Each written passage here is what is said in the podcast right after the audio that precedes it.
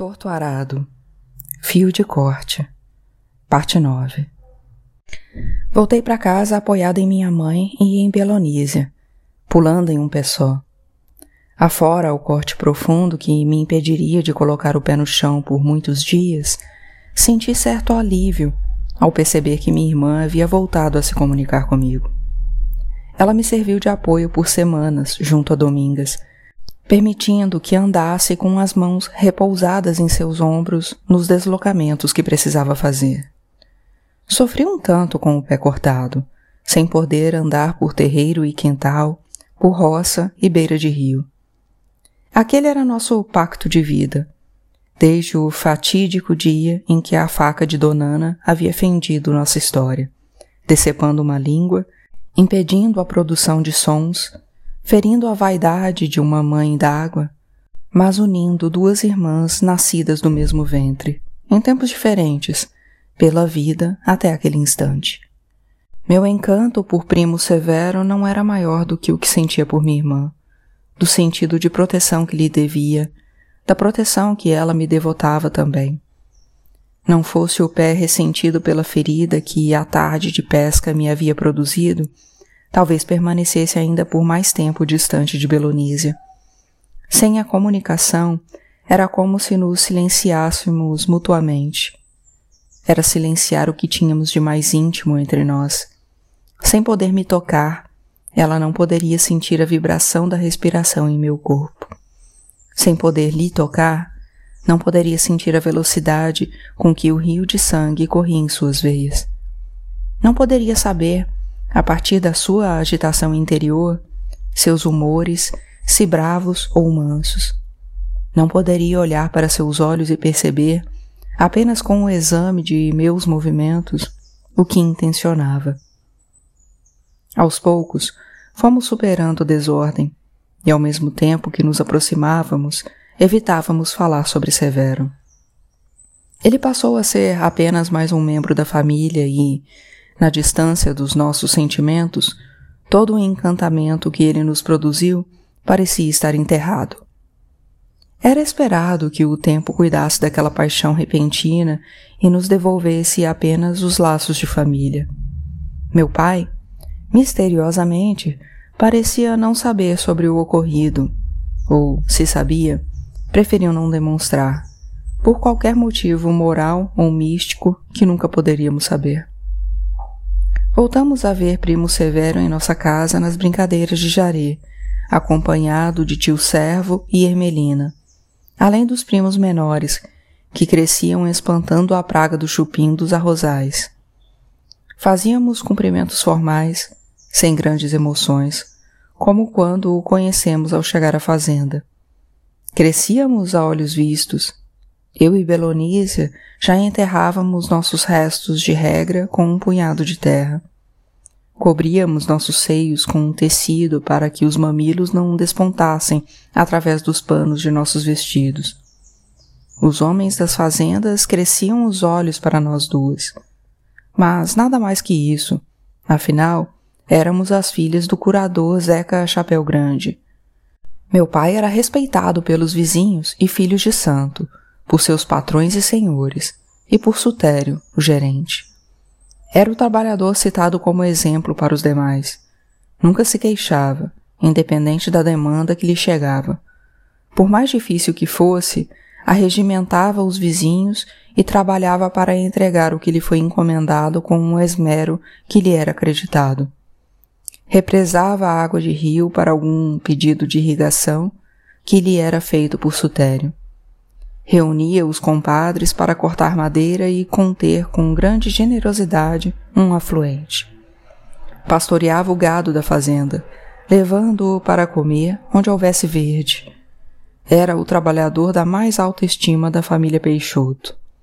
A ele recorriam para trazer novos trabalhadores para a Água Negra, porque confiavam na sua responsabilidade com a fazenda confiavam na sua capacidade de persuadir e de reconciliar os que viviam em conflito, por cerca ou por animal solto que acabava em suas roças provocando prejuízo.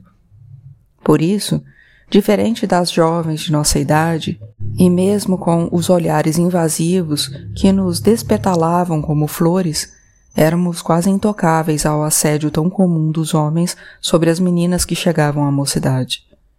Muitas caíam sob o peso da insistência, não resistiam às abordagens e, com as bênçãos dos pais, se uniam com seus corpos ainda em formação. Sucumbiam ao domínio do homem, dos capatazes, dos fazendeiros das cercanias. A família Peixoto queria apenas os frutos de Água Negra. Não viviam da terra. Viviam da capital apenas para se apresentar como donos.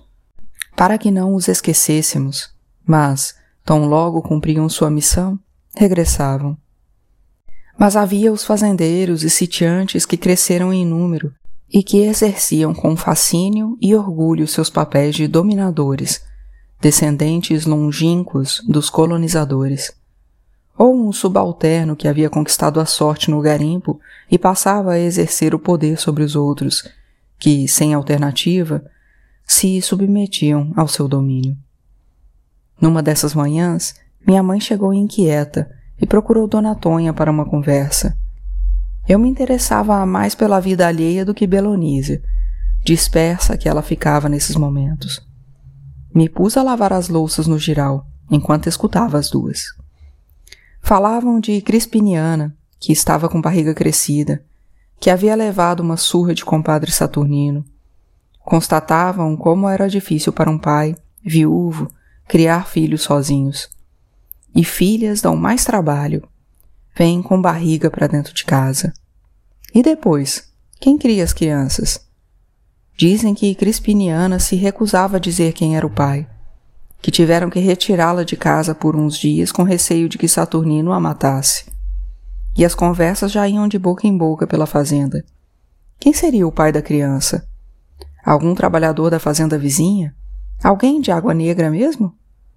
Se o pai bateu tanto assim, comadre, ponderou Dona Tonha, será que esse filho não é do cunhado que desgraçou a irmã na loucura? Por causa de Crispiniana mesmo? Minha mãe semicerrou os olhos, incrédula. Será, comadre? Isidoro se juntou com Crispina? Passaram-se dias, e Belonísia veio me comunicar o que havia escutado de conversa de Salu com Dona Tonha, que as irmãs Crispina e Crispiniana estavam sem se falar, que Crispina estava de barriga de Isidoro, mas Crispiniana estava de barriga mais avançada e ninguém sabia quem era o pai. Que havia apanhado mais que mala suja.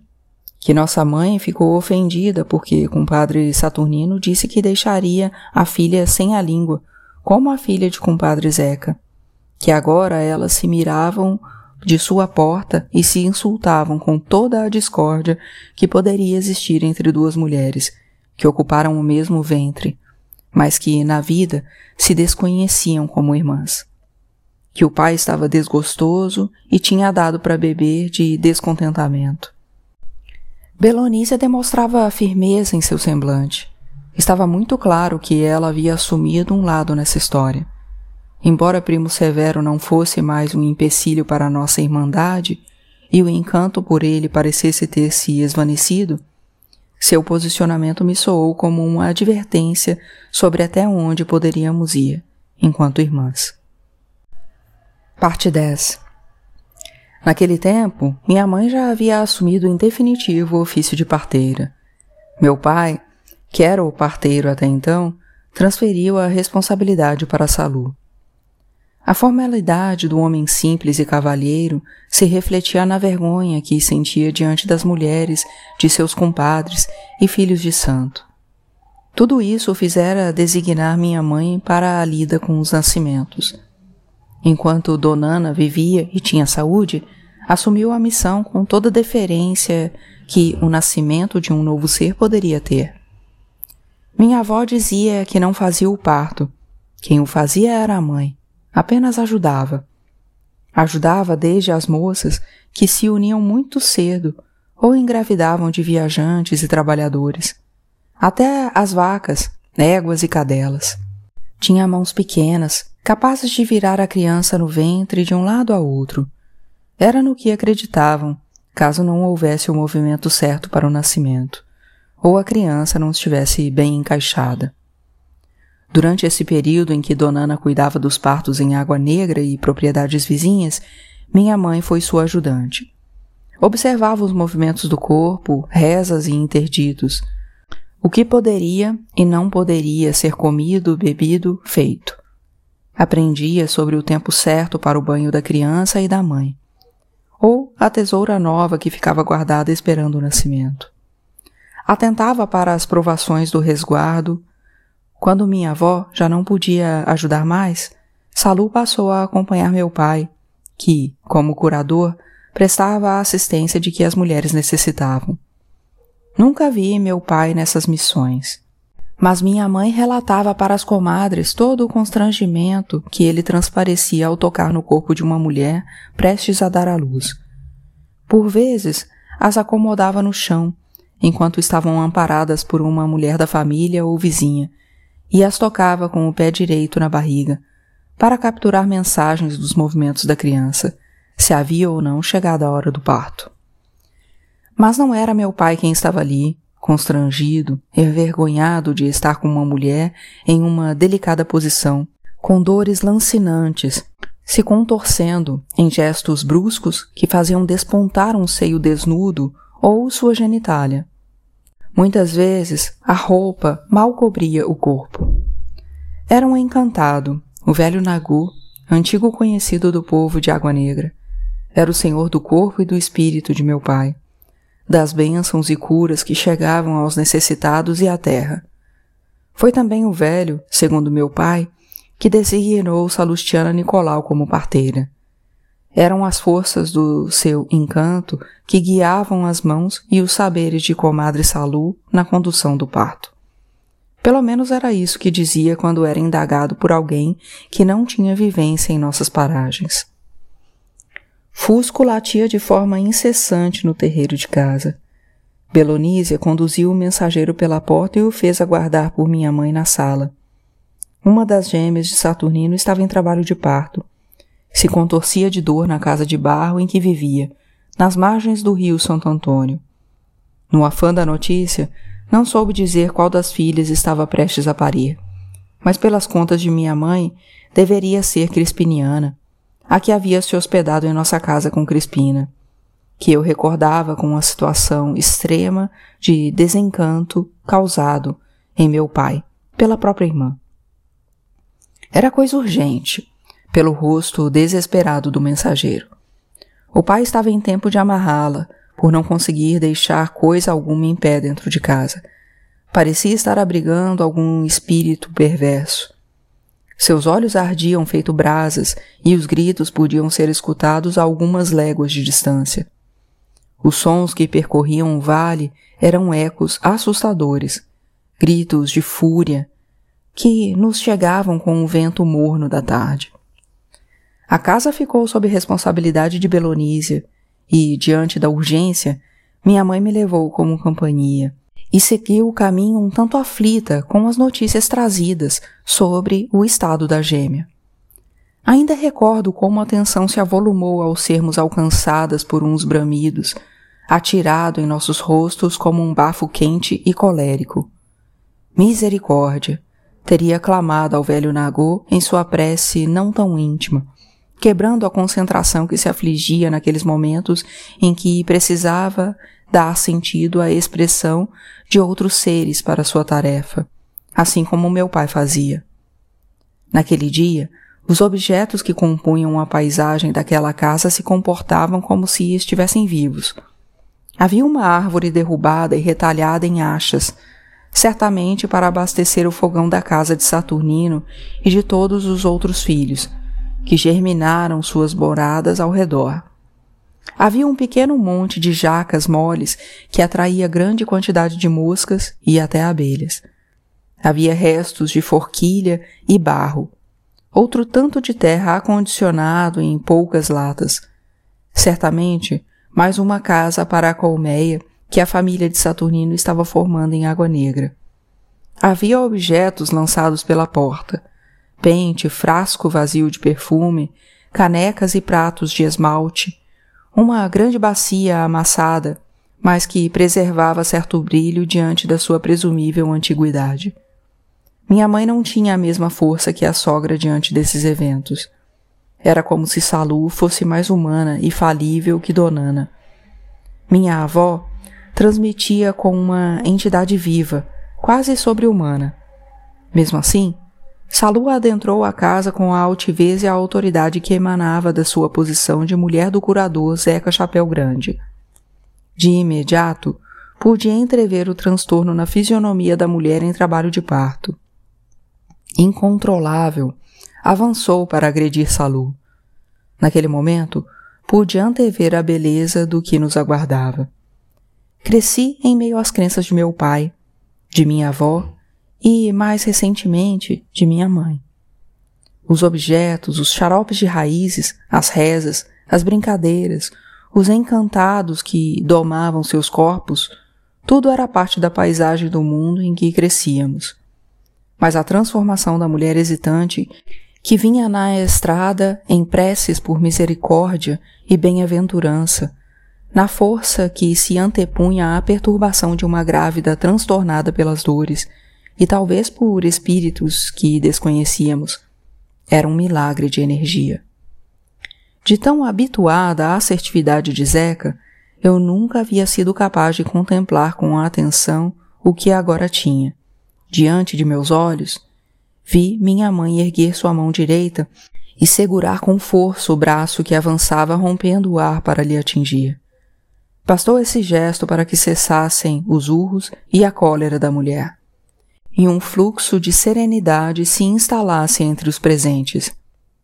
Era Crispiniana quem estava em trabalho de parto, que, talvez afligida pelo abandono e pela solidão de amar o homem de sua irmã, havia se deixado levar por uma torrente de mágoas tão semelhantes às mágoas da outra que tempos atrás a fizeram chegar amarrada à nossa casa.